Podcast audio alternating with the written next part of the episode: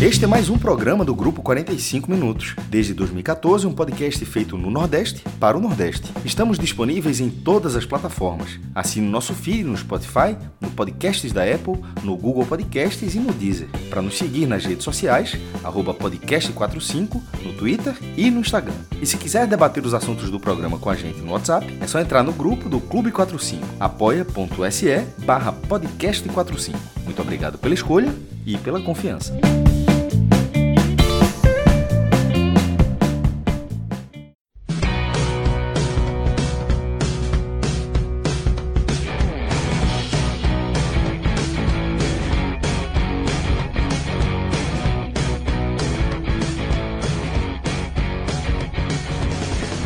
Pessoal, boa noite, bom dia, boa tarde, dependendo do horário que você está aí assistindo. Estamos começando mais uma edição do podcast 45 Minutos, uma edição diferente. Eu estou aqui na apresentação pela primeira vez, porque hoje o Santa Cruz dominou o podcast 45 Minutos.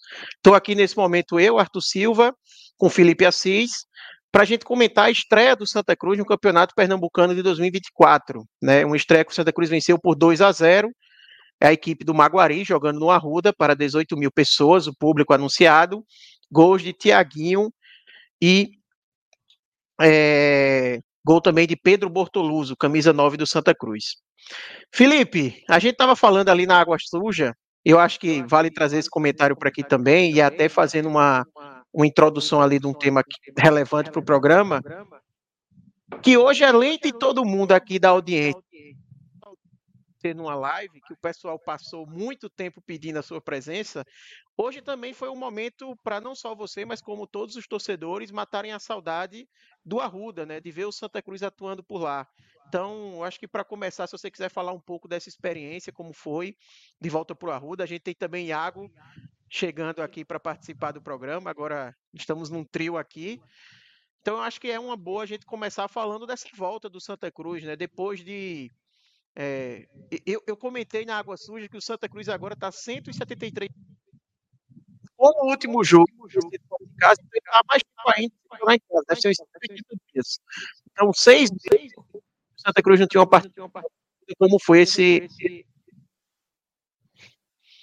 Rapaz, antes de mais nada, eu queria dizer que é um prazer enorme estar aqui de volta. Fazia muito tempo que eu não gravava é, porque fazia muito tempo que o Santa não jogava. Ah, no último jogo, é, eu não fui, não fui convocado e eu disse para Arthur, só vou, vou, vou. Eu estava muito puto, só não vou me oferecer não. Então resolve essa bronca aí, né? É a chamada pipocada, né? Esse companheiro, eu estou muito puto, né? Mas estou aqui de volta. É um prazer estar do lado desses dois caras aqui, que eu respeito demais. Né?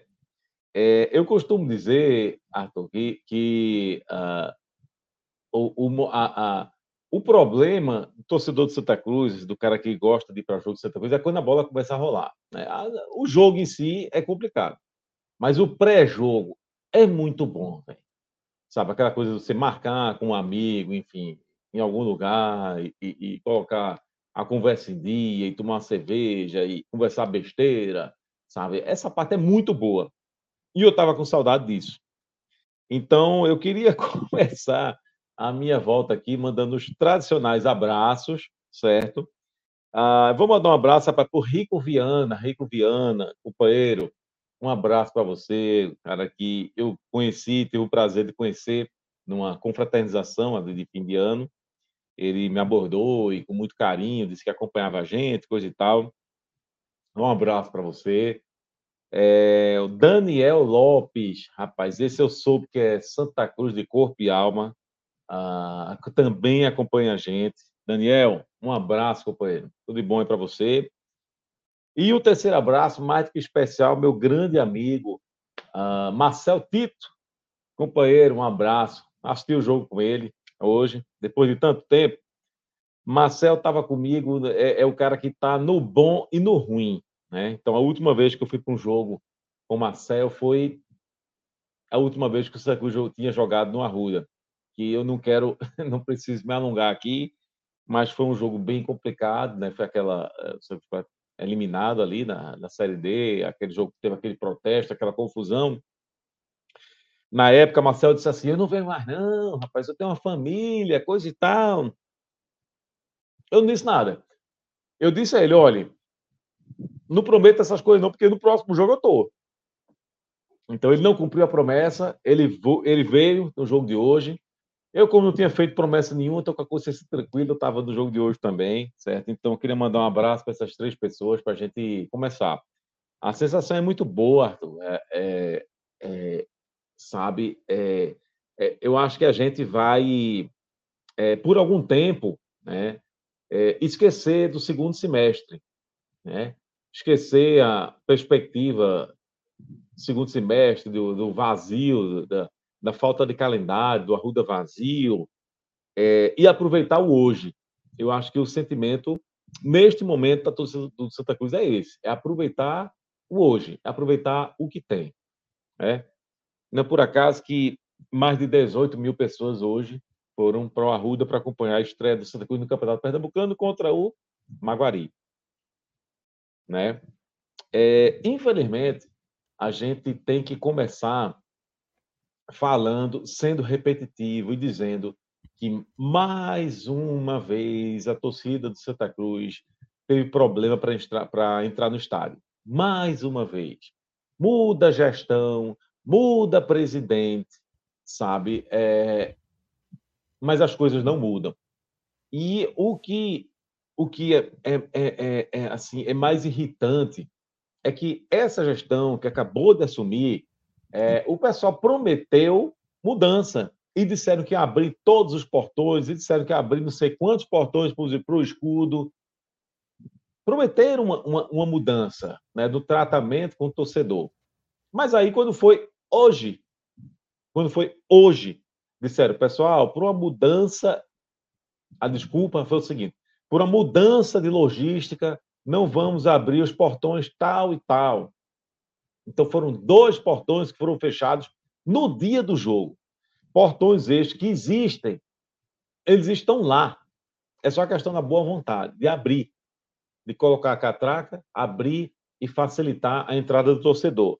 E aí disseram, por uma questão de logística, não vamos abrir esses dois portões. E eu me pergunto, que raio de logística é esse? Que logística é essa?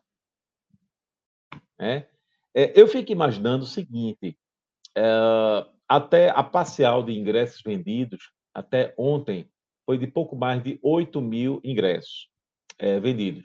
Então, talvez as pessoas tenham pensado, porra, a gente estava se programando para receber o número X do torcedor e não vai dar, vai dar menos.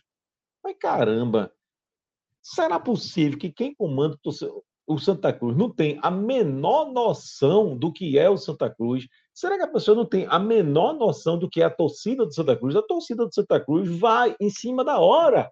Será que ninguém tem essa noção? Se foram vendidos 8 mil ingressos antecipadamente, não quer dizer que vai dar 10 mil pessoas. Eu sabia, qualquer pessoa que frequenta, não precisa ser eu, não, que frequento a Arruda desde que nasci. Qualquer pessoa que frequenta o Arruda há dois ou três anos, há quatro anos, sabe que a torcida do Santa Cruz chega em cima da hora.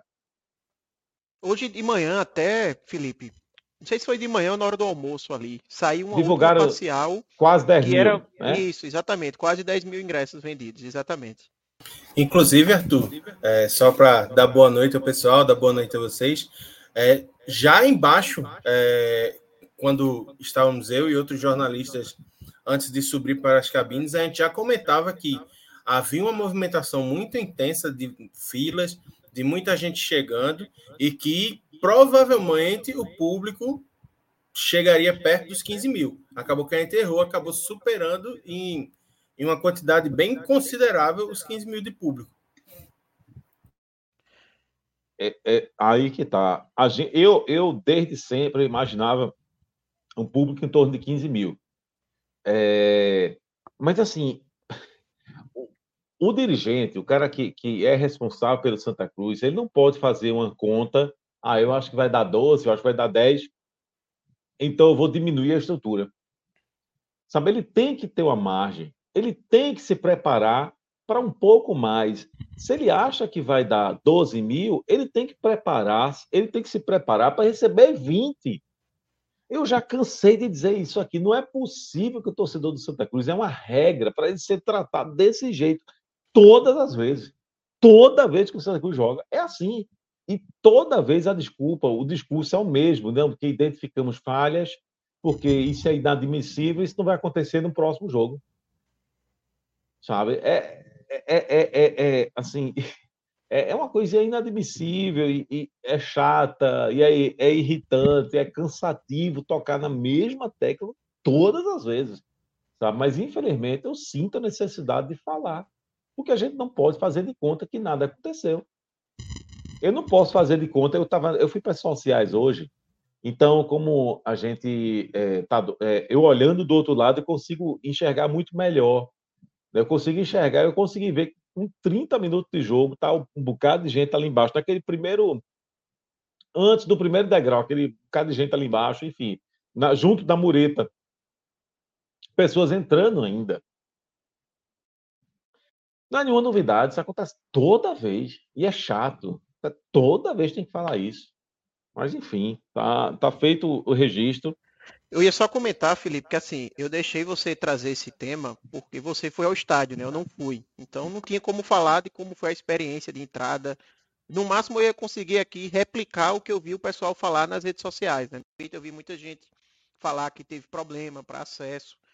Eu, eu só uma coisa que o pessoal está comentando no chat, eu vi muita gente no Twitter falando, talvez isso vá ser esclarecido melhor depois, é, mas eu vi muita gente falando que o problema dos portões, inclusive um diretor deu declarações a respeito de que foi uma questão da polícia. A polícia que falou para não ser utilizado aqueles portões. Essa é a informação que eu estou vendo o pessoal comentar nas redes sociais, tá? Então eu queria só pontuar aqui que uma, uma, uma situação que o Santa vai esclarecer depois não der certo. Mas de toda forma, da polícia ou não, eu acho que cabe uma, uma, uma questão do clube de sentar e conversar com a polícia, se for o caso, para resolver o problema, né?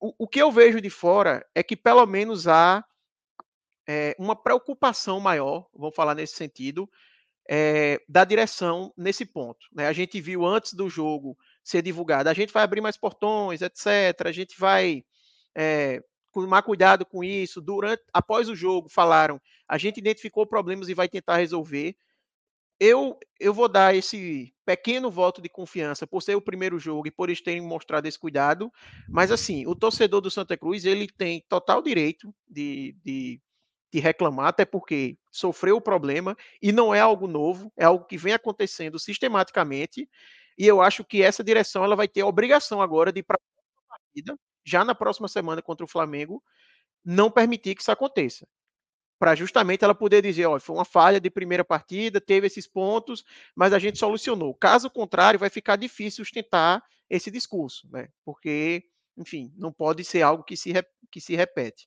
Mas, de toda forma, só para pontuar o que eu vi o pessoal falar, tá? Não sei exatamente se foi esse o caso, mas eu vi muita gente comentar sobre isso, tanto aqui no chat estão falando sobre, quanto também na, no Twitter, falar a respeito.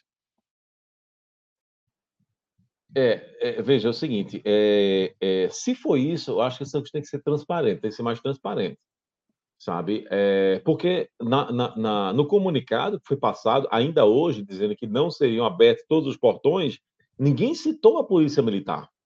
Foi dito, por questões de logística, não vamos abrir é, os portões tal e tal. Então, assim, então, se foi isso que o Santos dissesse, ó, por recomendação da Polícia Militar, assim, assado.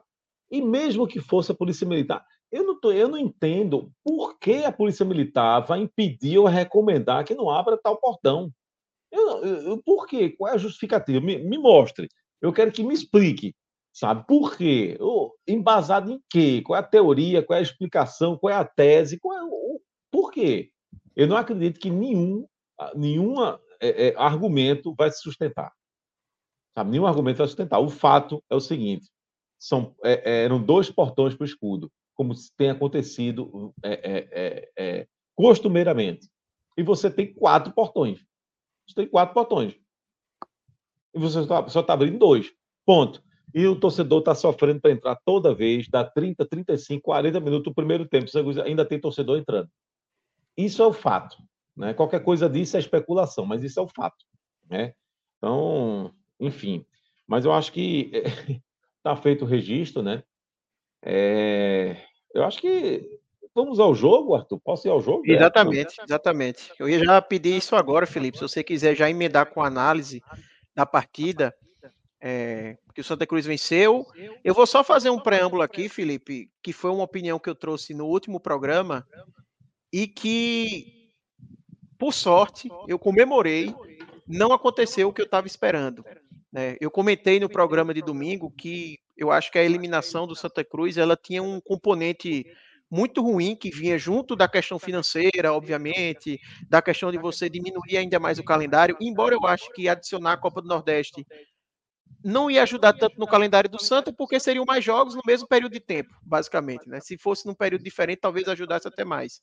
Mas, de toda forma, você diminui ainda mais um calendário que já é enxuto, você perde é, dinheiro não só das cotas, mas de capacidade de renda. Mas um ponto também duro daquela eliminação é já acabar trazendo uma pressão para o início de temporada. Você jogar uma segunda partida da temporada pressionado. E mesmo com a vitória, a gente viu que realmente essa pressão existia. André Luiz, por exemplo, a forma que ele, que ele é, no final da partida teve toda aquela comoção, mostra que realmente ele entrou na partida pressionado, querendo ou não. Mas eu falava que eu, que eu imaginava que ia ter uma ruda, um clima dentro do estádio de semelhante talvez com o que a gente viu no Santa Cruz na Série D, que entrava nas partidas muito pressionado, a torcida desconfiada, e não foi isso que a gente viu. Obviamente o roteiro da partida ajudou demais. O Santa Cruz ter aberto o placar com oito minutos de jogo favorece muito que a torcida se envolva com a equipe, compre a ideia e, e participe do jogo.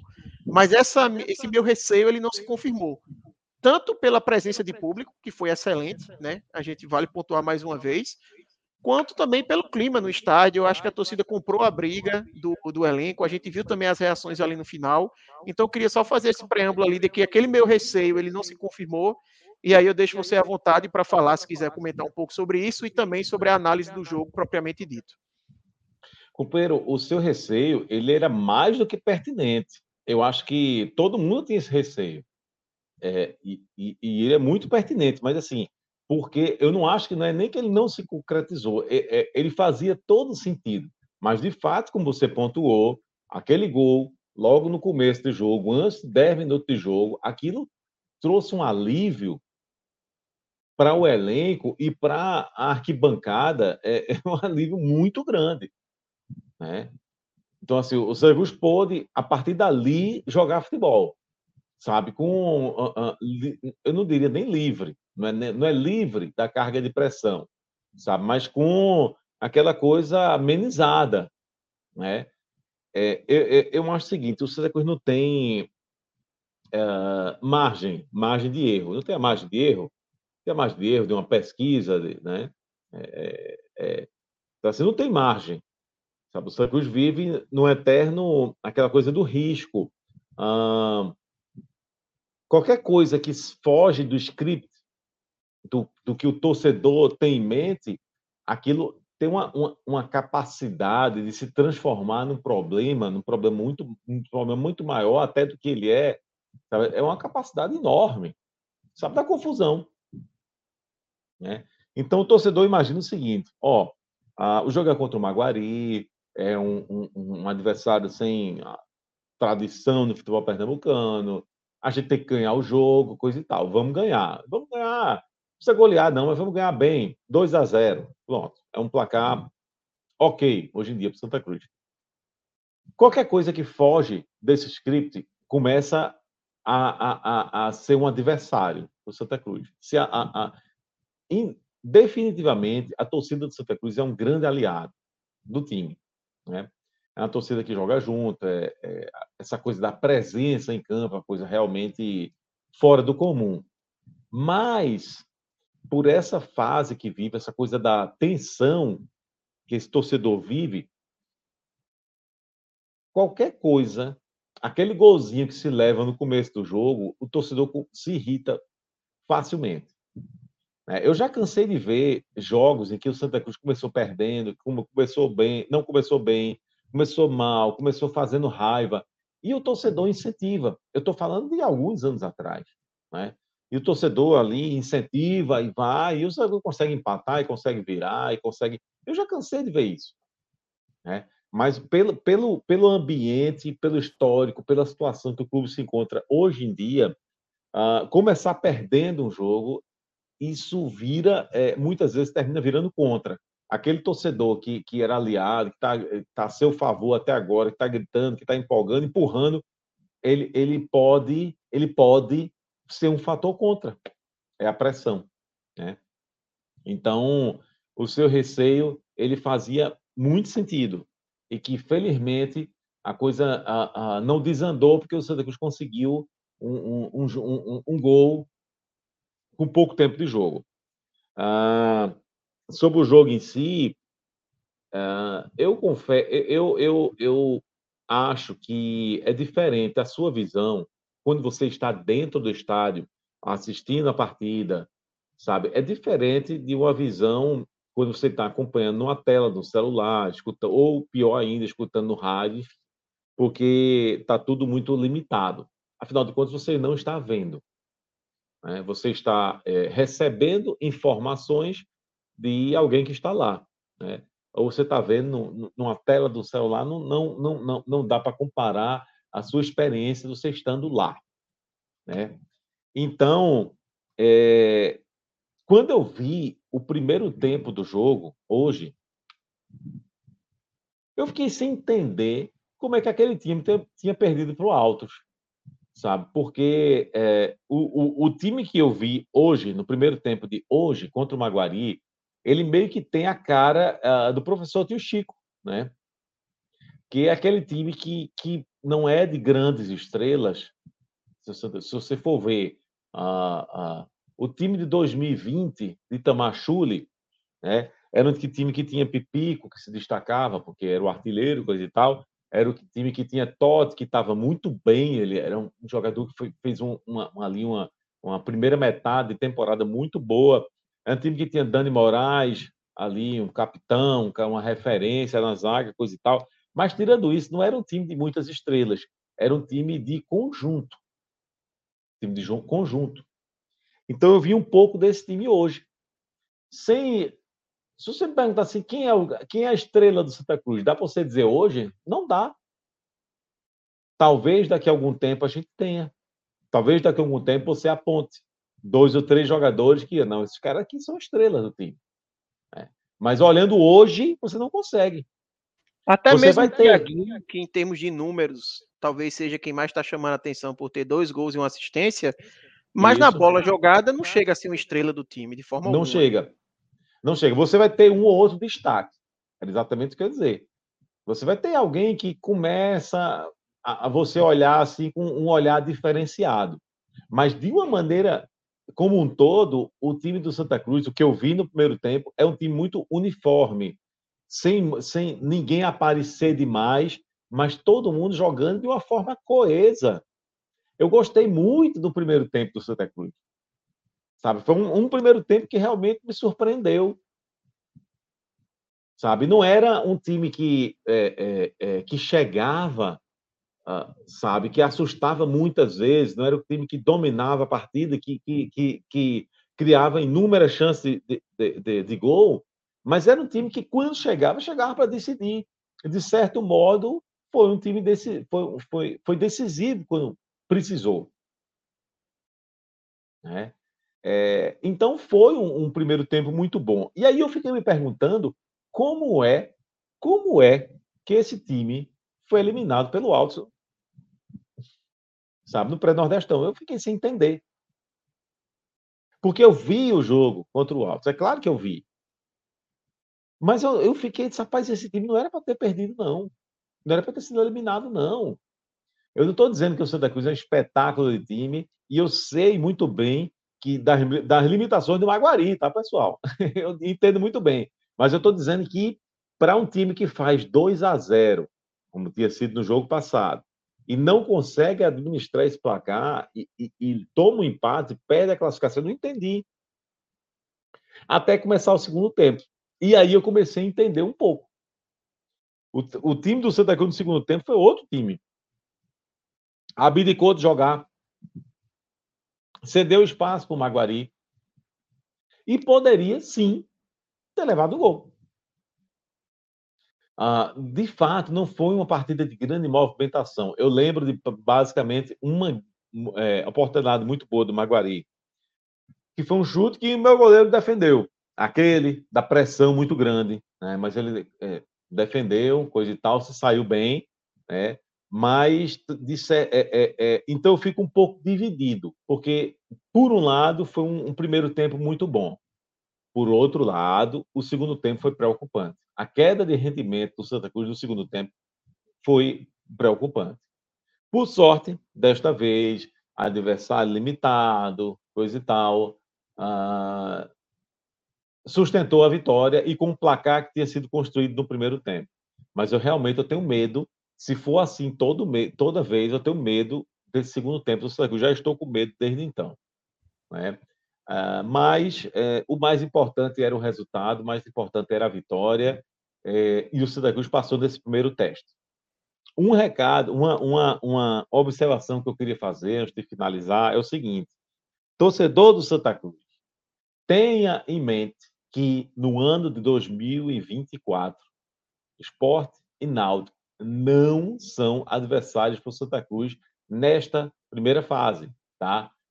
tenham em mente uma coisa: se o Náutico ou o esporte perde ponto, sabe quanto para um Porto ou, ou Maguari, ou seja lá quem for, isso é um resultado catastrófico para o Santa Cruz. O Santa Cruz precisa que estes times não pontuem. O Santa Cruz tem que ser um dos dois melhores do Pernambucano, fora Náutico e fora esporte. Esporte e Náutico não são adversários para o Santa Cruz desse objetivo primeiro, que é assegurar a vaga na Série D do próximo ano. Qualquer coisa que o Santa Cruz conseguir além disso, ah, eu quero ser finalista, eu quero ser campeão, é óbvio que eu quero. É óbvio que sim. E é óbvio que o Santa Cruz, se o Santa Cruz tiver a oportunidade, tiver a chance, vai em busca disso. Vai tentar isso. Mas, no primeiro momento, o objetivo é ser um dos dois melhores do Pernambucano, sem contar com o Náutico e com o esporte. Então, o que o Santa precisa de Náutico e esporte é que ganhe de todo o resto, certo? É que todo o resto não pontue, tá, pessoal? Eu estou dizendo isso porque muitas vezes o torcedor não tem muito essa. Né, é, a, enfim, é, é, a, a, rivalidade faz com que, na, na emoção, ali na hora H, você fique torcendo para um tropeço do seu rival, né, o seu rival centenário. Mas é, este ano não é momento para pensar nisso, não, tá? É momento para, em primeiro lugar, ficar sendo dos melhores fora, é, fora esporte não, tá? Boa. Eu vou aproveitar aqui o momento para pedir para o pessoal curtir a nossa live, fortalecer aqui o canal. Quem ainda não está inscrito, quem está ouvindo pela primeira vez, talvez um torcedor do Santa Cruz que chegou aqui pela primeira vez, se inscreve aí, né? É, para dar essa força para a gente. E aí, Iago, é, passando para você, eu vou fazer duas perguntinhas aqui que, com, que bate um pouco com o que o Felipe falou, mas fica à vontade para comentar sobre elas e também qualquer outro ponto que você quiser trazer sobre o jogo, tá? É, eu achei que o Santa Cruz fez um primeiro tempo até melhor do que a partida contra o Altos. O placar foi o mesmo, né? 2 a 0 contra o Altos era até fora de casa, mas eu acho que o Santa Cruz ele conseguiu criar melhor as jogadas, sabe? Os gols do Altos acabaram saindo de lances um pouco mais pontuais. Eu acho que na partida de hoje o Santa no primeiro tempo conseguiu construir melhor as jogadas. É, talvez o gramado tenha ajudado nisso, né? O gramado a gente sabe que lá no Piauí não estava favorecendo. Queria saber se você concorda com essa visão. E sobre essa visão que Felipe trouxe, né, do segundo tempo preocupante, se você acha que é algo que é realmente um risco muito grande, ou se talvez o Santa Cruz teve esse segundo tempo na rotação mais baixa também porque o Maguari não levava tanto perigo. Talvez se fosse uma equipe que tivesse colocando um pouco mais de pressão contra o Santa, talvez o Santa teria melhorado um pouco o nível, um pouco aquilo que a gente fala, né? Que o adversário acaba puxando o seu nível do futebol também um pouco para baixo. Se você vê dessa forma, ou se é um risco. Eu vi muita gente falar no, nas redes sociais, por exemplo, que o Santa tem que tomar cuidado, porque se ele pega um adversário mais qualificado, que pode ser até o próprio Maguari, depois que entrarem os jogadores que ele não conseguiu regularizar, né? Tem nove jogadores do Maguari que eles não conseguiram regularizar. Então, se ele tivesse pegado talvez o Maguari completo com esses nove jogadores, poderia ter tido problemas. Qual é a sua visão sobre isso? Então, Arthur, boa noite, boa noite, Felipe, agora de maneira oficial, né? Abrindo minha participação. É, eu acho que o primeiro ponto que a gente tem que levar em consideração é que, sim, para mim, o, o, primeiro tempo de hoje do Santa Cruz foi melhor do que o que foi apresentado contra o Altos. E isso já mostra, assim, um. Primeiro que tinha o componente da tensão, né? De ser um jogo de mata-mata, de ser um jogo fora de casa e de ser uma decisão em que era erro zero. Hoje, apesar do caráter decisivo e de todo mundo pregar dentro do Santa Cruz que o Pernambucano são nove jogos de Copa do Mundo nessa primeira fase, eu acho que o elenco entra com é, um pouco mais de leveza por ter o apoio da torcida, por ter a capacidade de poder jogar é, com apoio, por ter a capacidade de não ser um jogo de perdeu e tá fora. Então, eu acho que isso contou a favor. É, dito isso, acho que a questão de ter mais dias de trabalho, porque a gente sabe que o trabalho que vem sendo construído no elenco de Santa Cruz ainda é um trabalho muito curto, tá? É, Itamar, ele trabalha com esse time há pouco mais de um mês, certo? E boa parte dos jogadores não estava é, à disposição durante todo esse período. A gente tem casos, por exemplo, do Rafael Pereira, que foi titular nos dois jogos, e foi um dos últimos jogadores a chegar por conta do seu período de férias por ter disputado a Série B.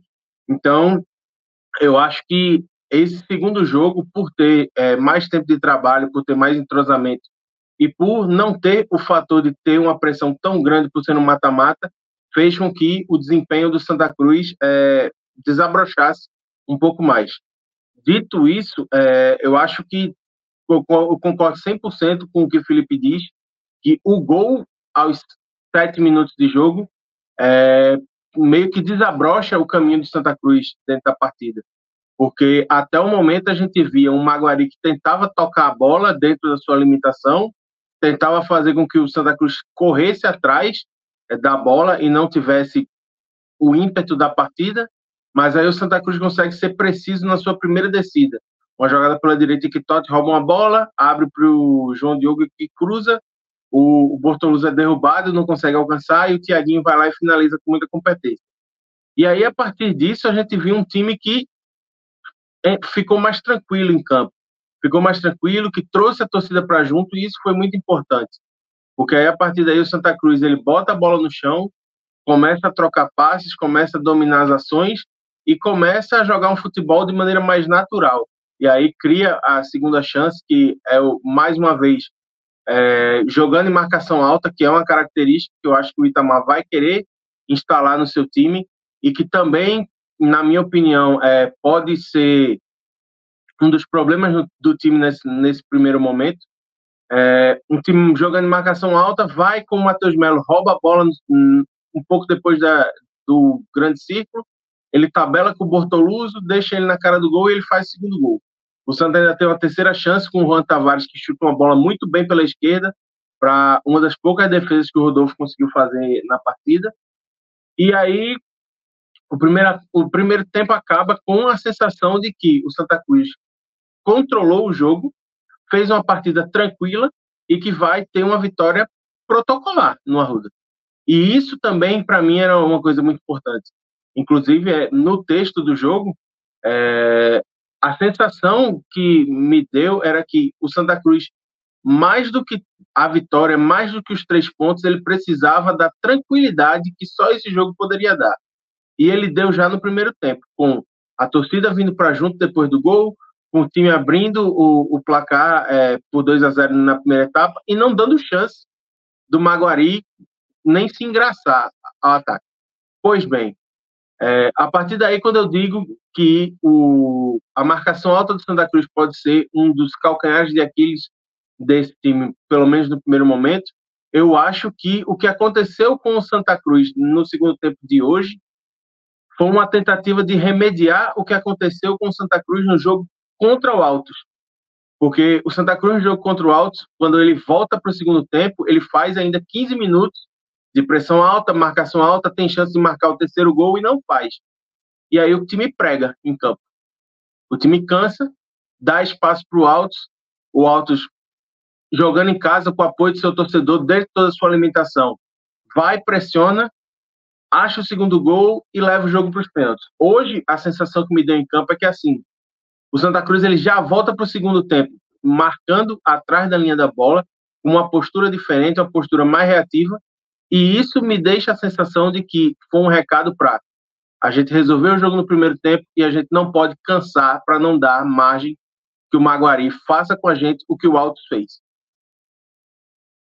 A receita funcionou? Funcionou até determinado ponto. O Maguari ainda tentou ser mais arístico do que foi no, no primeiro tempo. Só que o Santa Cruz em nenhum momento correu risco como correu contra o Altos. Então, inclusive, é uma coisa que o próprio Itamar ele fala na coletiva dele após o jogo, e por ter tido tão, tão pouco tempo de trabalho com o elenco integral, muitos dos jogadores precisaram ter processos antecipados. Foi o caso, por exemplo, do Matheus Melo, foi o caso do Rafael Pereira, que foram jogadores que chegaram já na última fase de apresentações, né, a partir do dia 26, e precisaram ser titulares já de cara. E esses jogadores sofre, sofrem muito com a parte física durante o jogo. A gente viu, por exemplo, o Matheus Melo hoje sai de campo com câimbras.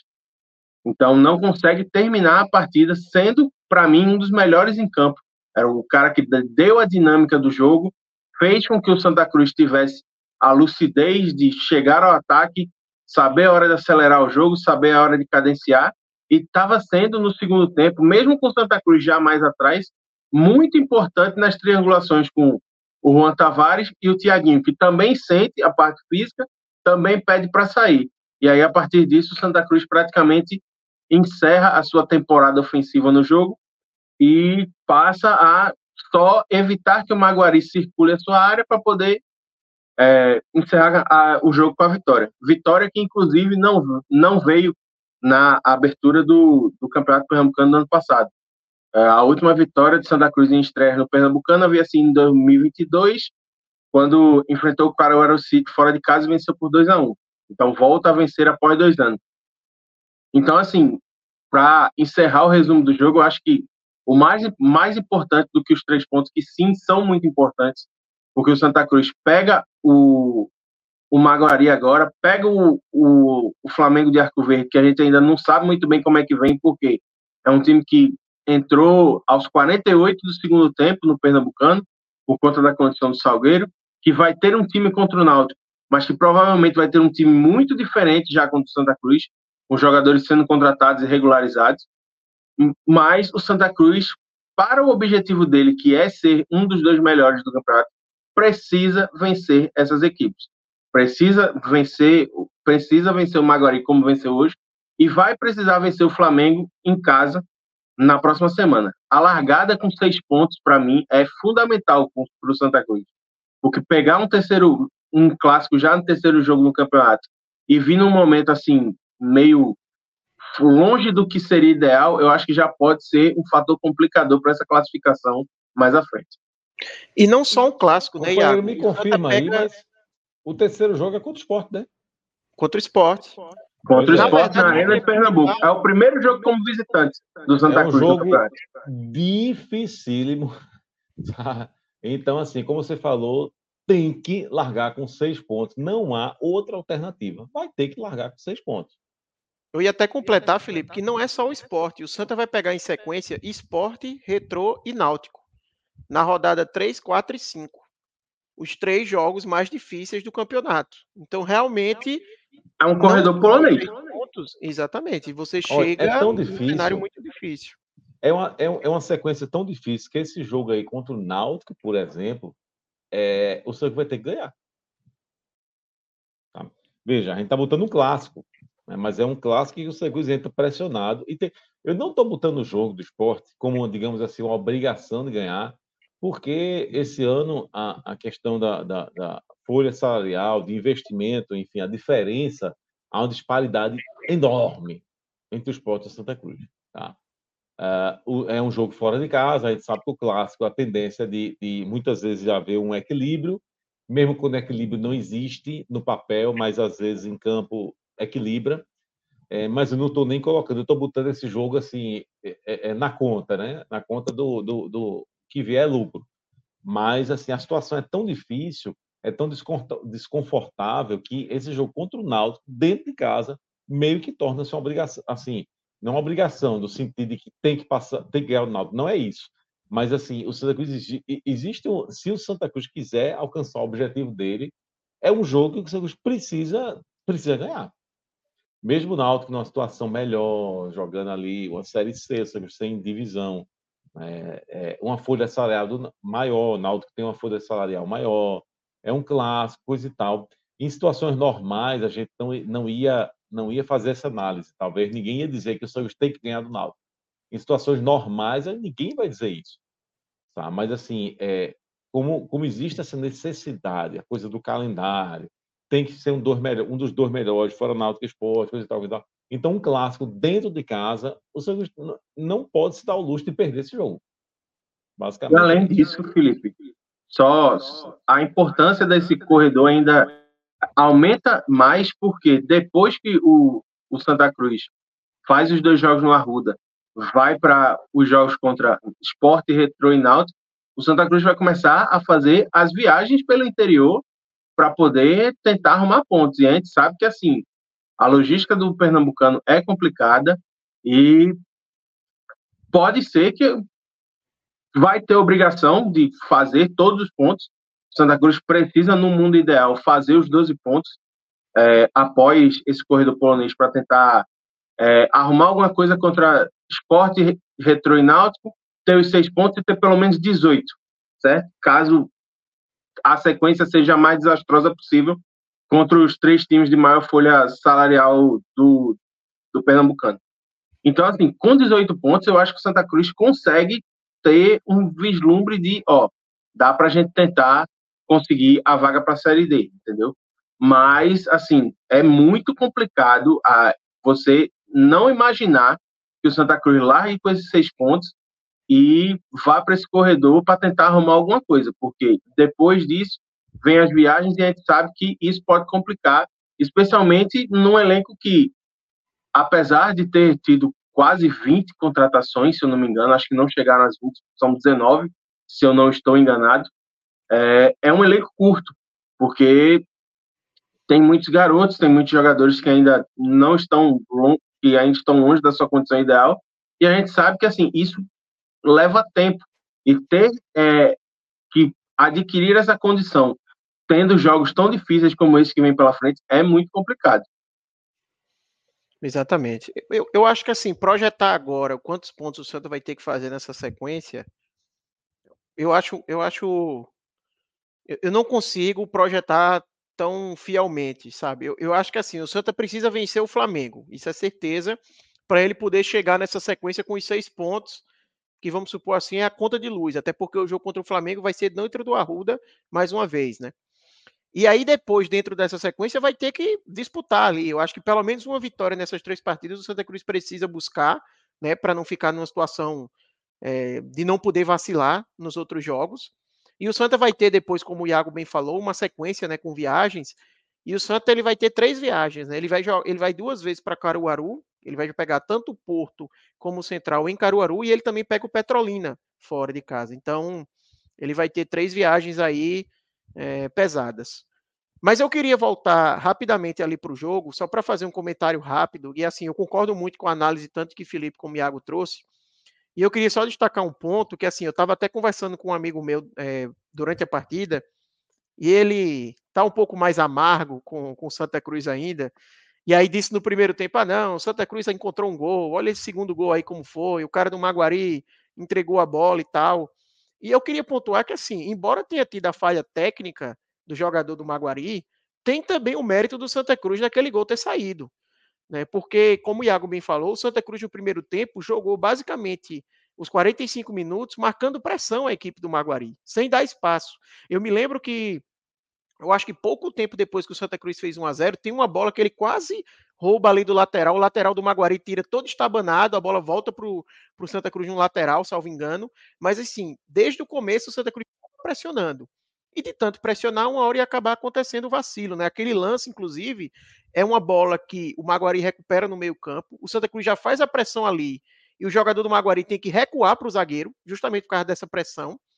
E aí, quando o zagueiro joga pro, pro volante ali do Maguari, o Matheus Melo, ele, quando a bola está a caminho, ele já vai correndo atrás do jogador. Então, quando ele recebe a bola, o jogador não tem espaço nenhum. Na verdade, o jogador do Maguari ali, ele tem que ser perfeito para não perder aquela bola.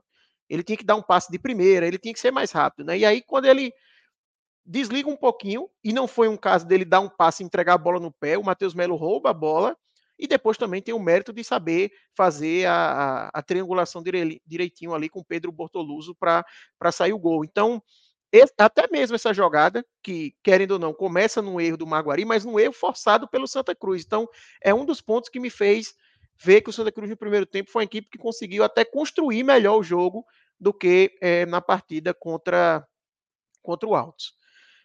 Uma, uma pergunta que eu ia fazer, aí Felipe e Iago, é, o que vocês acham, que também levantou alguns comentários pelo que eu vi, é a questão da demora de Itamachule para mudar a equipe no segundo tempo. Eu vi muitos torcedores reclamando disso, eu também achei que ele demorou. Eu, por exemplo, teria colocado o Ellison na partida, ele acabou não colocando, mas eu teria colocado que eu acho que Totti depois ele acabou dando muito espaço. As principais jogadas que o Maguari levou perigo foi por aquele lado, inclusive a finalização que André Luiz defende foi pelo lado esquerdo do ataque do Maguari, lado direito da defesa do Santa. Mas muita gente falando da questão das mudanças, não só pelo Santa Cruz ter sob risco, eu acho que o Santa Cruz não ficou em nenhum momento, mas o Maguari ter começado a ter um pouco mais a bola e povoar um pouco mais a área do Santa, mas também por uma questão até de poupar os jogadores. Como o Iago falou, tem muitos jogadores aí que chegaram no Santa Cruz pós-Natal. E desses jogadores que chegaram, quatro já estão sendo titulares. Né? A gente tem Rafael Pereira, Paulo César, os dois da dupla de zaga, o Matheus Melo e o Lucas Siqueira. Né? E ainda tem o Juan Tavares, que foi titular hoje, que ele também chegou nessa última leva. E aí eu vi muita gente falando que ele deveria ter poupado, por exemplo, o Matheus Melo, talvez teria evitado né, o, o, que ele passou, ou o próprio Tiaguinho. O que é que vocês acham sobre isso, né? Sobre, sobre essa questão das mudanças? Será que é também Itamar querendo dar mais corpo ao, jogo, ao time, né? deixando eles jogarem o máximo de tempo possível juntos ali para ganhar entrosamento dentro da partida? Como é que vocês veem esse, essa questão? Eu acho Não, que para aí para as duas coisas. Eita. Vamos eu fiquei esperando o Felipe, o Felipe ficou me esperando, mas vá, companheiro, vamos embora. Eu, eu, acho que tem um pouquinho das duas coisas. Ah, ah, é, é, é, eu, eu, consigo perceber ah, que, que Tamachule, né, tio Chico, está ah, tentando, é, mais do que dar corpo, esse time, eu, eu acho que é um pouco de confiança. Eu vou reproduzir aqui o comentário que meu amigo Marcel Tito fez durante o jogo, porque a gente falar do goleiro do Santa Cruz. E eu dizia assim, bicho, por mim, não teria voltado. Tinha ficado no meio do caminho. Sabe?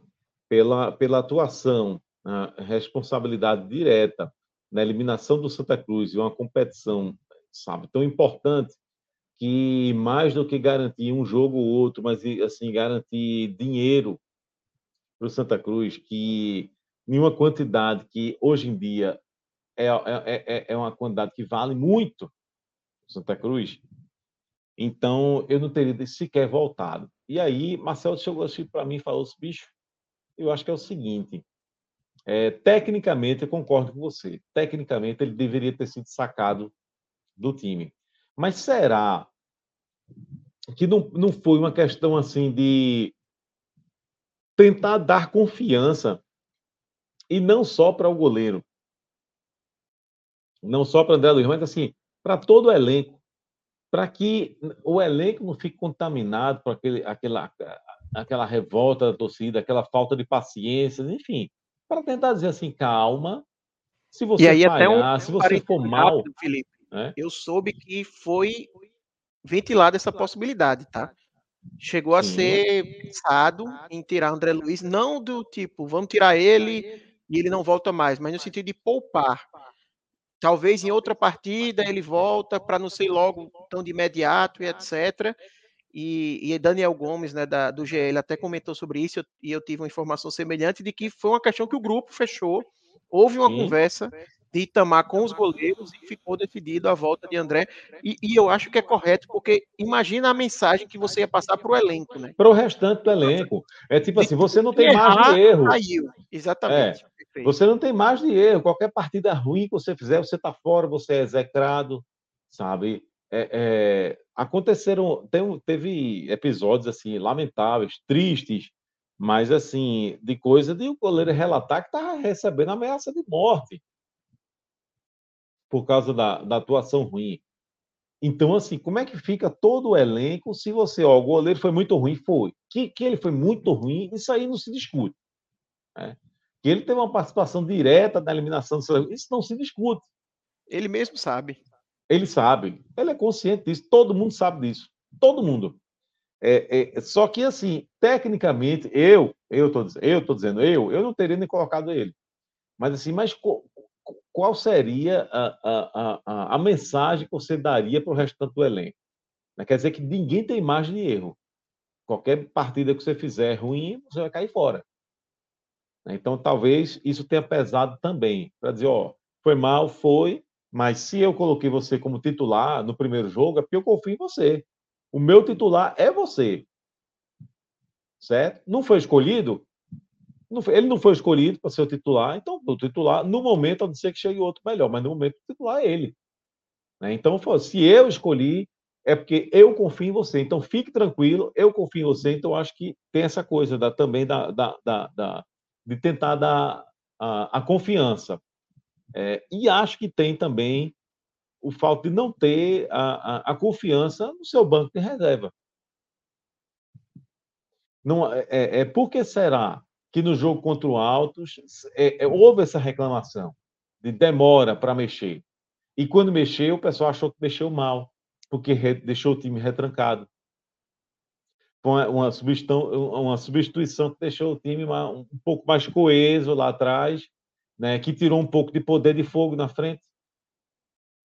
É, e aí muita gente atribuiu isso, é, é, é essa mudança de postura que o Santos teve, e teve, não dá para dizer que foi isso que fez com que o Santos fosse eliminado. Mas que o Santos teve uma mudança de postura, teve. No jogo que ganhava por 2 a 0. Né? Então, acho que passa por isso também. Na falta, é, é a coisa de, de querer dar confiança para os seus, para os seus titulares, e a falta de confiança quando ele olha para o banco de reserva. Acho que é um pouco das duas coisas. Iago, quer complementar? Eu, assim, estava é, tava aqui finalizando a, a última matéria para o Enem 45 e eu acho que, assim, uma coisa que, pelo menos na, na minha cabeça, fica bastante transparente é que, assim, o Itamar, ele quer dar o máximo de minutagem que ele pode para o time que ele considera titular. Ponto.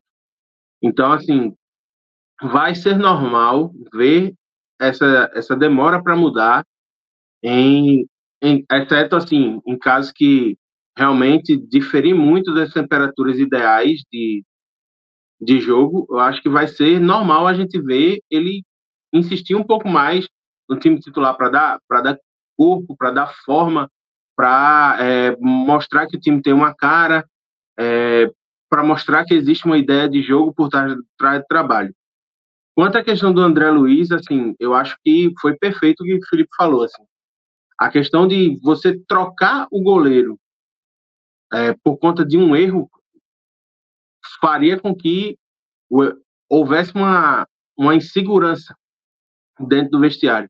Inclusive, o André Luiz, que deu entrevista antes da, da coletiva do Itamar hoje, ele diz que é, o, o, Itamar ele se fechou com o grupo, chegou e disse: não, acabou, o alto já foi, vamos fechar, vamos focar, porque a gente tem nove decisões pela frente e a gente precisa fazer com que o time alcance o objetivo do ano, que é dar um novo calendário ao Santa Cruz.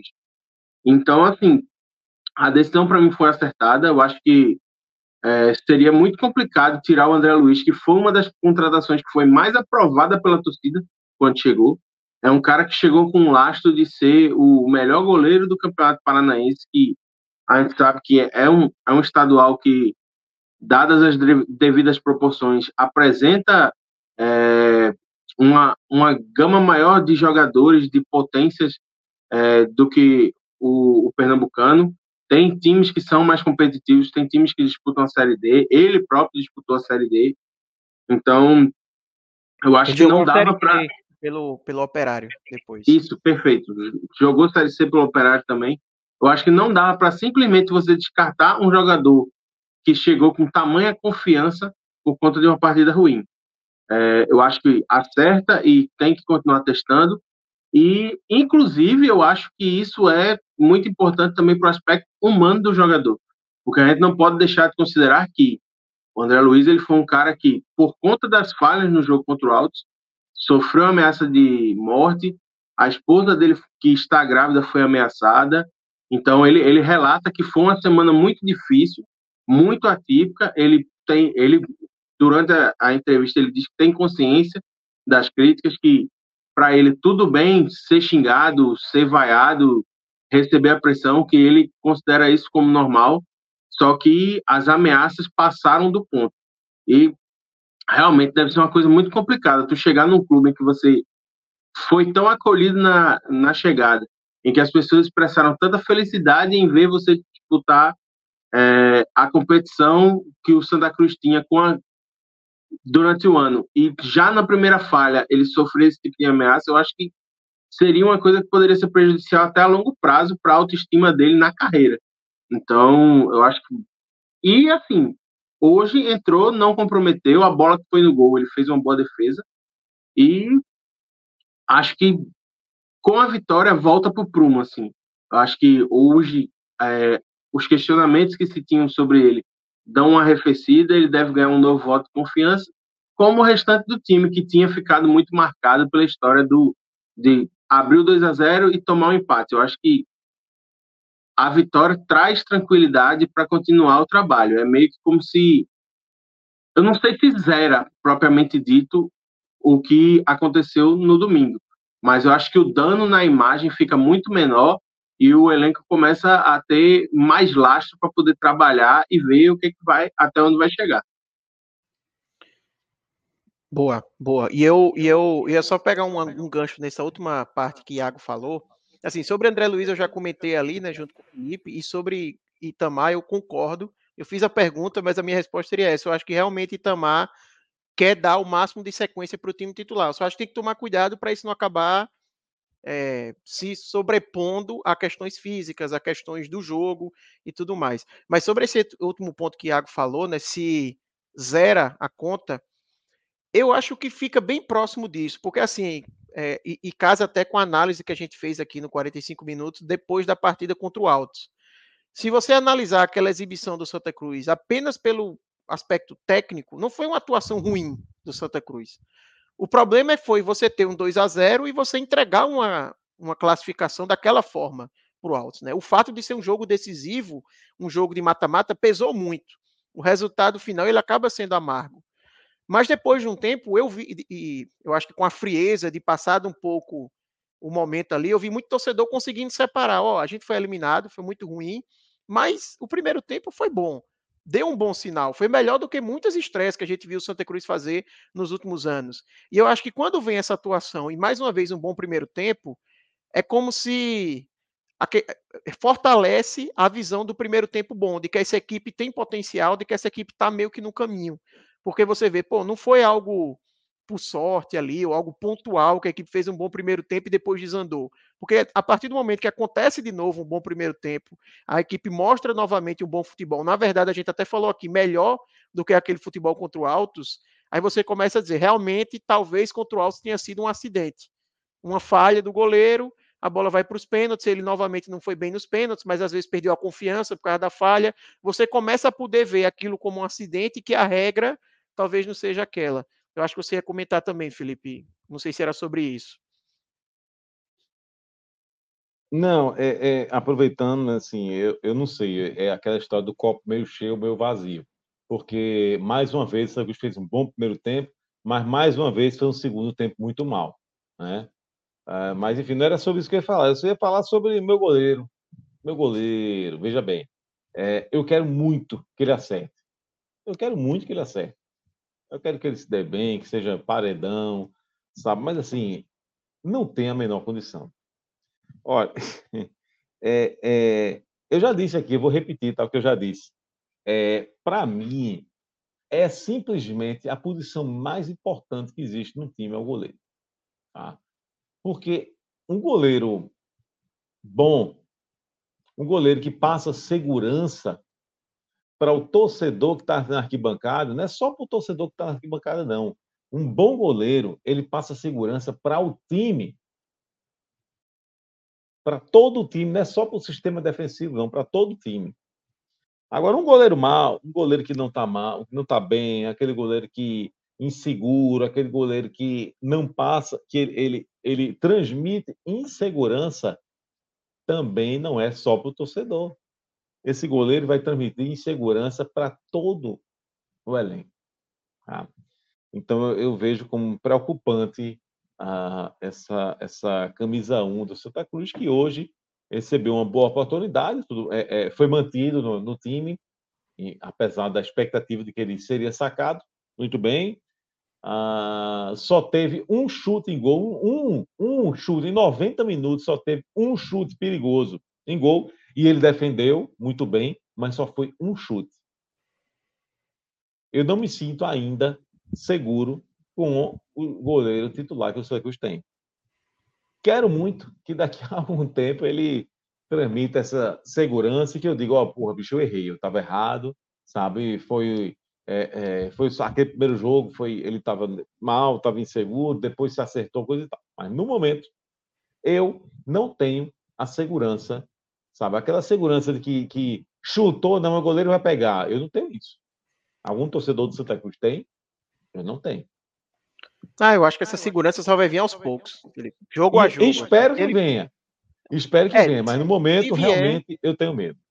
Eu acho que se vier, vai ser assim. Se ele fizer mais, sei lá, mais duas atuações boas, ou se, por exemplo, no clássico contra o esporte, que eu digo clássico por ser o jogo mais próximo que, os, que ele tende a ser mais bombardeado. Porque contra o Flamengo é provável que aconteça semelhante a como acontece hoje, né? Dele ter apenas um chute. Possa ser que aconteça isso novamente. Mas contra o esporte, provavelmente ele vai ter que trabalhar. Então, talvez numa atuação boa ali, aí ele vai conseguindo confiança. Mas realmente não vai ser só um jogo que vai conseguir trazer toda aquela confiança eh, de volta. Eu acho que é algo realmente passo a passo. Você ia falar algo, Iago, antes de, dos problemas. Dá um duplo, deu um, um, duplo mortal carpado aqui o, o celular. É, mas, assim, eu acho que mais importante do que a confiança que foi passada Itam, por Itamar para o goleiro, eu acho que me chamou muita atenção também o final do jogo, quando todos os jogadores do Santa Cruz vão em direção ao André Luiz para comemorar a vitória com ele, e depois a torcida é, no setor que estava atrás da barra dele também o, o, celebrando, chamando o nome dele, e aí a, essa parte eu já achei exagero, que é a história de chamar ele de paredão, mas eu acho que essa confiança que, que é dada a, a ele pode ser que seja fundamental para ele retomar a confiança. E sobre, sobre a história de é, goleiro de Santa Cruz aparecer em jogos no esportes, a turma gosta, a turma gosta de aparecer, de, de, de crescer em, em clássicos. Viu? É, o Santa Cruz tem um histórico recente bom com goleiro diante do, do Leãozinho.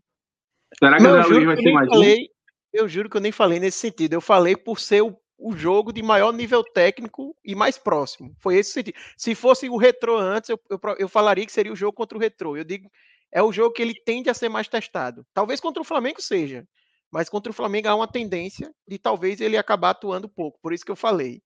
É, mas, na nossa cabeça, a bronca do Flamengo é que assim, é uma, é uma incógnita. Né? A gente não sabe qual é o time do Flamengo que vem. Porque a gente não sabe nem se vai ser o mesmo time que vai jogar contra o Náutico, por exemplo. Mas eu acho que assim, foi importante para a confiança. Agora é dar tempo ao tempo e ver se se confirma a expectativa que foi gerada sobre ele. É isso. Companheiros, como a gente já entrou na análise aqui de André Luiz, vamos seguir no, nas análises individuais quem vocês acham que foram os destaques positivos e negativos, caso vocês tenham alguém para pontuar, da partida de hoje? É, vou direcionar aqui para não acontecer o que tem da outra vez de ficar quem aqui ia falar. Então, é, Felipe, se você quiser começar aí sobre os destaques de hoje, fica à vontade. É, veja, é, é, como eu falei, é, me parece que é uma, é uma, é uma característica né, dos times de, de Tio Chico, é, que não tem aquele cara que se destaca, que, que, que, enfim, sabe, que salta aos olhos, né? Não tem aquela partida que visivelmente tem um, um, um cara. O, o, o, jogador que foi o cara, né? esse jogador ainda não apareceu. Né? Então, o Pedro Bortoluz apareceu, apareceu, apareceu, apareceu bem, fez gol. Ah, é, o João Diogo apareceu, apareceu bem.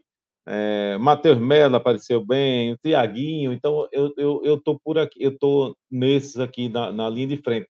Totti vinha muito bem, mas, mas me parece que sentiu ali no, no, em determinado momento, cansaço, uma coisa, né? Então eu estou nesses aí, é, o pessoal ali mais dali da, da, da, linha de frente, né? Não foi um jogo que o Santos foi muito exigido, então isso significa que o pessoal do sistema defensivo ah, nem teve ninguém que foi muito mal e por outro lado também não teve ninguém que se destacou, porque afinal de contas não foi muito exigido. E o meu goleiro, na única a, a, a chance que teve, no único chute ali realmente de perigo do segundo tempo, fez a defesa, mas não é, isso não é suficiente para colocar ele como destaque. Eu não vou botar ninguém em destaque negativo, porque realmente não teve ninguém que, que, que, que, que sabe, que se, se foi mal, assim, muito mal, muito pior do que os outros. Positivamente, esses que eu citei na linha de frente, mas também nada do outro mundo, não, viu? Estou citando aqui porque a gente tem que citar, né? Então, teve um outro que se destacou, que foi bem, que, que, que, que procurou jogo, que apareceu, lance de gol, coisa e tal. É, mas, enfim, eu, o primeiro gol, por exemplo, de Tiaguinho, uh, eu estava no, no, lá no, no, no, mais ou menos ali da, da, da onde aconteceu o, o, gol, e muita gente tinha pedido um, um, um, uma coisa de uma reclamação ali no, lance anterior, né, que poderia ter paralisado, é, mas o lance não paralisou e aí acabou saindo o, o, o cruzamento para a área que aconteceu o gol. Então acho que foi um, um, um lance de é, time ligado, né? Foi uma característica, é uma característica que me parece que o Chico e eu gosto disso, do time que não está ligado, que está ligado, que não vai parar um lance, que não vai abrir mão, que, que não vai, porque é, pode ter sido pênalti, pode ter sido impedido, pode ter sido, enfim, dá-se continuidade, tá? é um lance de perigo, o lance tem que ir até o fim, mostra que o time, mostrou que o time estava ligado, o time estava aceso, o time estava encaixado, ah, então, enfim, eu vou destacar somente esse pessoal que eu falei da linha de frente, tá? mas sem negativo, não achei que ninguém que foi muito mal ao ponto de ser destacado negativamente, não. Desta vez, viu? Porque se eu estivesse falando aqui do jogo passado, meu goleiro ia ouvir. Iago, fica à vontade aí. Eu, eu, eu sou bem da tese de Felipe, que assim, os, os times do Itamar normalmente são muito lineares, né? Assim, é, é, muito raro a gente ver um cara que, assim, brilha muito mais do que o resto da companhia. É, como também é muito complicado a gente ver alguém que vai muito abaixo do resto do time. É, mas, dito isso, eu acho que tiveram dois jogadores que me saltaram um pouco mais aos olhos hoje. É, o primeiro, como, eu já falei, foi o Matheus Melo, que para mim foi o melhor em campo. É, foi um cara que distribuiu, distribuiu o jogo durante Santa Cruz. Durante o jogo para o Santa, Cruz, foi o cara que acelerou quando precisava acelerar, é, que desacelerou quando precisava cadenciar a bola, sempre muito ligado, é, não só na parte criativa, mas também dando combate no meio campo, incomodando a saída de bola do Maguari, que já, já apresentava dificuldades, e com essa falta de respiro que os volantes do Maguari tinham, é, fez com que o Maguari errasse ainda mais passes e gerasse ainda mais é, volume de jogo para Santa Cruz. E tanto que, para mim, assim, depois que ele sente e sai, o Santa Cruz meio que é, abandona de vez a fase ofensiva do jogo.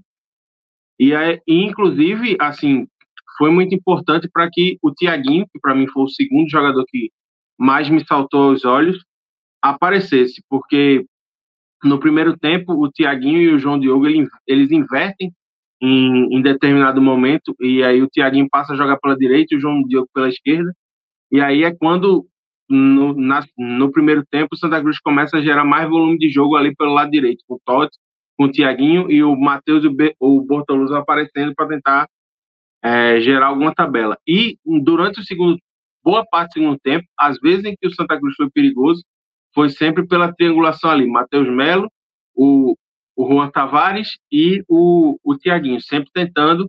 E aí, a partir do momento que esses dois jogadores sentem e saem, o Santa Cruz meio que larga a fase ofensiva. E quanto quanto a, a o, o, destaque negativo, eu acho que é meio injusto é, dizer que assim, ah, existe um jogador que foi mal. Eu acho que se for para citar alguém que, para mim, esteve numa rotação um pouco abaixo do que o restante dos jogadores, teria sido Caio Melo. Assim, achei que foi uma partida bem discreta do camisa 8 de Santa Cruz. Mas eu não consigo citar ninguém que foi mal. Eu acho que ele foi menos bem do que o restante dos companheiros. E acho que fica meio por aí mesmo. É. Eu, eu gostei muito, além dos que vocês já citaram, eu gostei muito da partida de.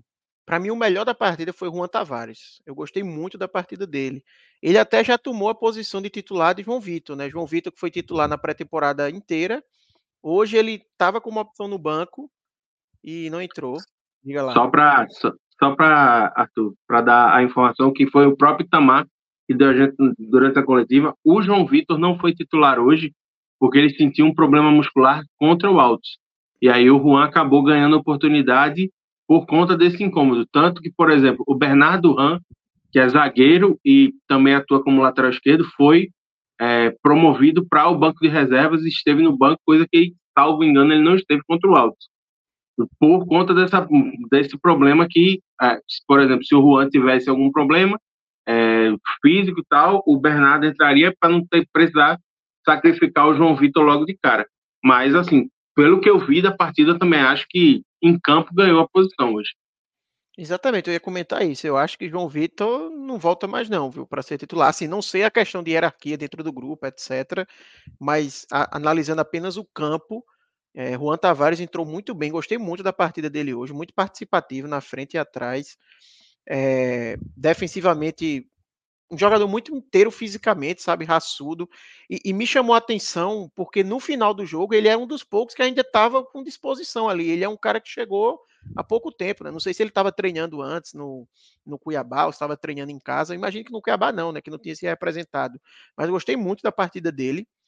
Eu gostei muito também de João Diogo. Eu achei João Diogo o principal motorzinho do Santos, não só pela jogada no, no primeiro gol, mas no começo ali da partida era o corredor que mais estava funcionando do Santa, né? Pelo lado direito ali.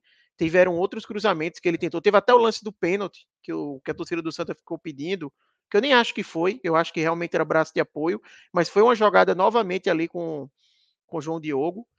É, que depois a bola volta e o Caio Melo faz um, um cruzamento e ganha um escanteio. Então eu acho que ele participou muito bem. No segundo tempo também teve várias vezes que ele estava tra tra travando uma batalha sozinho ali. Muitas vezes ele pegava a bola contra quatro caras do, do Maguari, saía driblando, ganhava uma falta. Eu gostei muito da partida dele.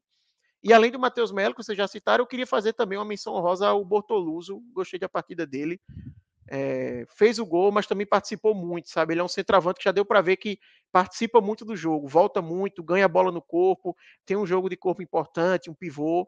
É, gostei da partida dele.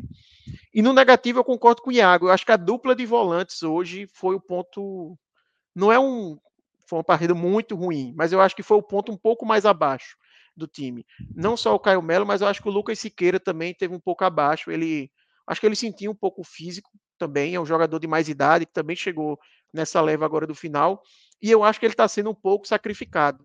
Sabe, o Lucas Siqueira na carreira ele sempre foi um volante um pouco mais de saída, não era aquele camisa 5. E agora no Santos ele está tendo que jogar com a 5. Não sei se é uma opção do Itamar ou se é a questão do Lucas Bessa que está lesionado, né? Talvez o Lucas Bessa fosse jogador da posição, como não tem ele, o Caio Melo também não tem o Cacuete, vamos dizer assim, para jogar ali, aí o Lucas, até por ser mais experiente, conhecer mais ali, talvez a posição que está fazendo essa função, acho que ele está sendo um pouco sacrificado. Eu gostei muito dele contra o Altos, mas achei que hoje ele ficou um pouco abaixo. Mas eu concordo com vocês que é meio que um desvio padrão, assim. Todo mundo está meio parecido em termos da, da, da, atuação. Agora, assim, só um, um registro, assim, é, me preocupa um pouco a, a maneira como o Santos terminou o jogo de hoje, sabe? Tipo assim, alguns jogadores visivelmente cansados, é, é, porque, assim, é, é aquela coisa. O, o, jogo contra o Maguari existe um nível de exigência. Tá? Quando você for jogar, veja bem, é, é, vai jogar contra o, o, Flamengo, o nível de exigência está aqui. quando você for jogar contra o esporte, o nível de exigência ele cresce, mas assim, de uma, de uma coisa colossal.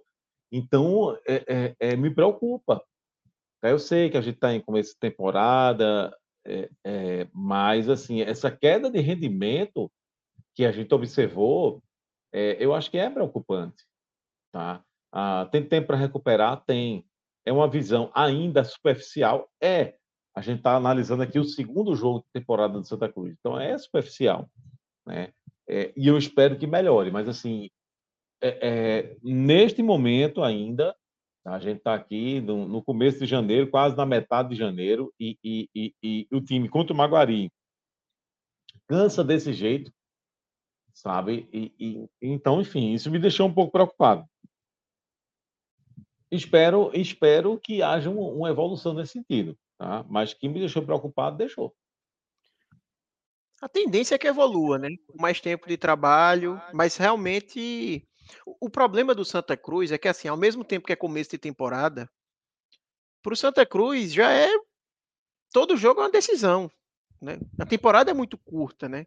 Então não dá para a gente ficar também nessa, é começo de temporada, é começo de temporada, porque daqui a duas semanas o Santa Cruz já vai ter jogado pelo menos mais duas partidas, já é 30% basicamente do que ele vai jogar, sabe? Então ele realmente é começo de temporada, mas ele vai ter que responder rápido, né? Então o, o receio ele é completamente justificável. É começo de temporada, mas já já é meio, né? Exatamente. Exatamente. A transição é muito rápida. É isso. Companheiros, temos mais algum assunto ou ficamos por aqui? Acho que cobrimos tudo, né? Falamos do, do jogo, melhores é. e piores, projeções até de tabela aí, de momento. O Santa volta a jogar na próxima quarta-feira contra o Flamengo de Arco Verde, como a gente já comentou algumas no vezes Arruda aqui. de novo. No Arruda. Tá? Arruda de novo. O Santa deu a sorte lá de novo. saída. Aí, tá dando certo, tá dando certo. Eu vou usar essa camisa de novo, já é fato. o Santa deu sorte, porque com a saída do Salgueiro, né? Entrou o Flamengo de Arco Verde, aí Isso. o Santa acabou ganhando mais um mando. Então. Que jogo é, seria fora. Né? né? Seria fora seria fora. Salgueiro. Exatamente. É. é porque o, o, a questão dos mandos é pela campanha no Pernambucano do ano anterior, né? E o Salgueiro, ele foi quarto colocado, o Náutico quinto, o Santa sexto. Então, os cinco primeiros, eles tinham cinco mandos. Como o Salgueiro saiu, o Santa virou um dos cinco primeiros, vamos dizer assim, um dos cinco primeiros que vão disputar o campeonato, né? Ele acabou herdando aí esse mando de campo. Esse mando de campo é de importância, sabe? É de uma importância absurda, né? Porque uma coisa seria você jogar contra o Salgueiro fora, né? Outra coisa é jogar contra o Flamengo dentro de casa. Então, assim, é, é preciso. E financeiramente, né, Felipe? Sim. Uma claro. renda a mais. Hoje deu 300 e tantos mil. Né? 306 mil. É. É, é então, é praticamente assim, uma folha salarial. Assim, se for fazer uma conta no, no frio dos números, é praticamente uma folha. É, é, eu, eu, às vezes eu sinto falta, sabe, é, de um trabalho assim que poderia ser feito com o elenco para que todo mundo tenha ciência da importância do que está jogando. Porque eu não sei se quem jogou contra o Altos tinha noção do que significava aquilo. Porque não é eliminação qualquer. Né? Entre o peso aí, entre o peso da coisa de que é um time que já está é uma torcida machucada, que vem de um, de um, de um histórico recente muito ruim. É, além de tudo isso, tem a questão financeira, que tem valores que pra, para a realidade do Santa Cruz são estratosféricos. Tá? É, você está falando Copa... de 2 milhões de reais que o Santa Cruz 2 milhões de reais. Tem que considerar cota com renda, é até mais. Por exemplo, não, não, se você, se você levar em consideração, Felipe, se o Santa entrasse no pote 4, que é a pior é, entrada da Copa do Nordeste, a cota era de 1 milhão e 200 mil reais. Olha, se a gente fizer uma cota de 2 milhões de reais, é, a folha salarial do Santa Cruz, você pagaria 5 é, é, cinco você pagaria basicamente uma temporada inteira, né? É. Porque o Santos só vai pagar basicamente isso de salário, né? Já que a temporada encerra mais, mais cedo. Então, eu não sei, eu não sei se, se, se o elenco entra em campo sabendo da importância daquela partida, tendo a dimensão exata do que aquilo significa. Então, eu não sei. Mas ok, eu estou me lamentando aqui por uma coisa que aconteceu, que não dá mais para voltar atrás, mas a realidade do Santa Cruz eu tenho que. A gente está é, tá aí, está na, na, à vista da gente. E eu espero que, que esse elenco, seja ele quem for que, que entre, né, é, tenha a noção do que representa, do que representaria o Santa Cruz largar com duas vitórias seguidas no Pernambucano. E para isso vai ter que ganhar do Flamengo. Né, é, seja lamentei... aconteça o que acontecer, seja como for, com quem for, em que circunstâncias, mas fazer, você largar com seis pontos é, é, é fundamental para a caminhada do Santa Cruz, planejando não 2024, planejando 2025. É, eu lamentei muito também a eliminação, porque imagina quanto, quantas pessoas não teria no Arruda domingo se tivesse passado para pegar um asa, né? Se hoje foram 18 mil, domingo era público para 30 mil, né? Ainda mais depois de ter uma vitória, teriam, teriam sido já duas vitórias em sequência, então, enfim. Vamos virar a chave. O Santa Cruz agora vai seguir no Pernambucano. É o campeonato do ano do Santa Cruz, vale muito. E é isso. Como o Felipe falou, que, que o elenco esteja ciente da, da importância. Galera, é isso. Muito obrigado a todos. Amanhã, sexta-feira, teremos mercado, como sempre, ali no comecinho da tarde. E depois seguimos aí com a nossa programação. Provavelmente vamos ter programa esse final de semana. Tem jogo do Náutico pelo Campeonato Pernambucano. Acho que o esporte estreia também esse final de semana, né? Então. Estreia tem... sábado, quatro e meia da tarde. Boa, então temos aí a conclusão da primeira rodada do Pernambucano. Provavelmente deve ter até um raio-x para falar da rodada como um todo, como ficou aí as, é, a, é, a, classificação nessa primeira rodada, primeiras impressões. O Retrô, por exemplo, jogou ontem, goleou o Porto por 4 a 0 Fernandinho começando a temporada muito bem, então tem muito assunto, a temporada está só começando. Fiquem ligados aí nos canais de 45 minutos. É isso e até a próxima. Valeu, Felipe, valeu, Iago, até mais.